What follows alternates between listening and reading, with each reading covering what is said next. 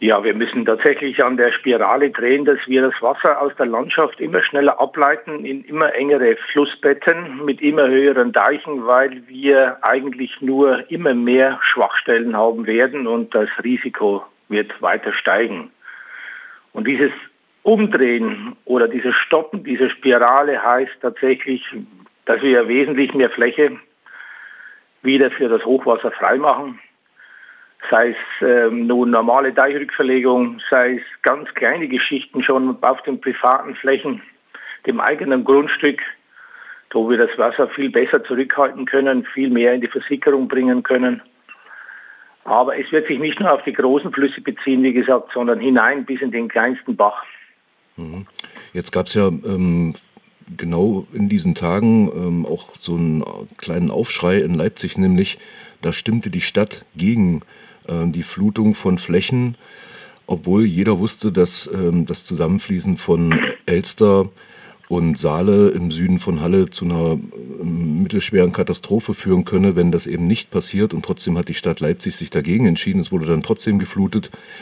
Ähm, damit ist sozusagen eigentlich das Schlimmste verhindert worden.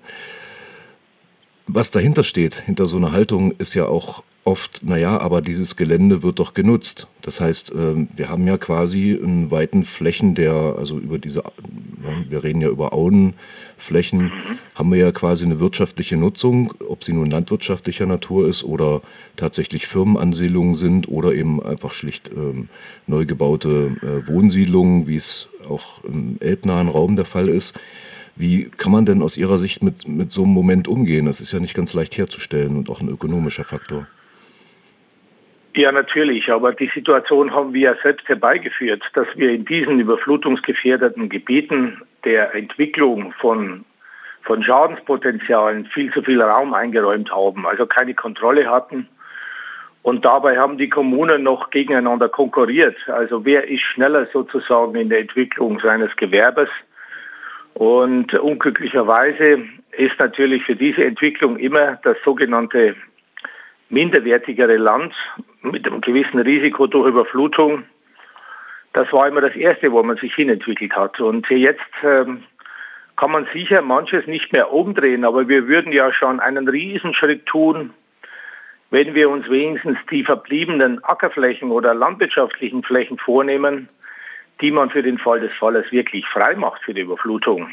Und die Entschädigung von Ackerflächen, ist sicherlich kein Vergleich zu dem, was passiert, wenn wir Siedlungsflächen mit Hochwasser beaufschlagen. Hm. Ähm, jetzt kommt natürlich aus der Politik oder kam nach 2002 ähm, relativ häufig auch das Argument, na ja, ähm, das passiert doch aber jetzt nicht so oft und äh, lohnt sich in Anführungszeichen dieses Denken, äh, wenn wir bei äh, Flughafenausbau oder äh, anderen wirtschaftlichen Großinteressen äh, beobachten, wie sowas läuft, Braunkohltagebau beispielsweise, ähm, dann gibt es ja durchaus Wege der Entschädigung und der Verlegung auch von Ortschaften. Beim Hochwasser scheint sich die Politik da schwer zu tun. Wie kann man denn ähm, aus Ihrer Sicht oder welche Argumente sind denn sinnvoll, politisch da auch ein anderes Bild zu entwerfen? Also im Sinne von Blick auf eben dieses Moment äh, Flussentwicklung oder Hochwasser und ja, Wirtschaftlichkeit letztlich auch. Also was für Argumente sind sinnvoll? Also Wirtschaftlichkeit also, ähm, wird sicherlich eine Rolle spielen. Es geht letztlich um Kosten und man kann einen Hochwasserschutz in unterschiedlicher Art und Weise für den gleichen Euro darstellen.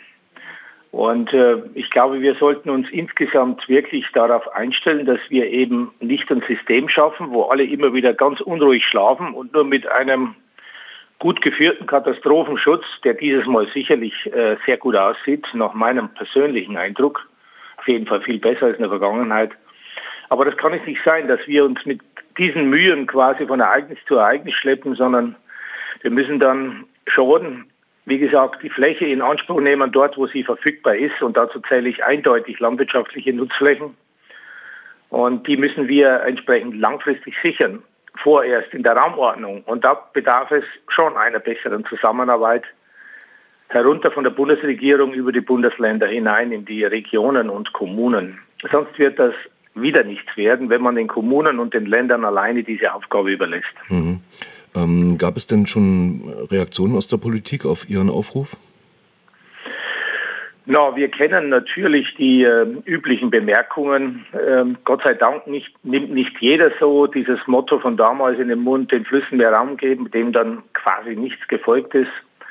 Ich glaube, es ist etwas ernster jetzt, aber wir sind viel zu früh dran, um zu spüren oder auch zu merken, wie ernst das gemeint ist. Aber die Sache ist ja noch nicht vorbei und wir werden alle, und das sieht man auch verbreitet, versuchen, dass man hier tatsächlich eine neue Denkweise hinbekommt und auch ähm, eine Aktion, die in Ergebnissen mündet und nicht nur in schönen Plänen.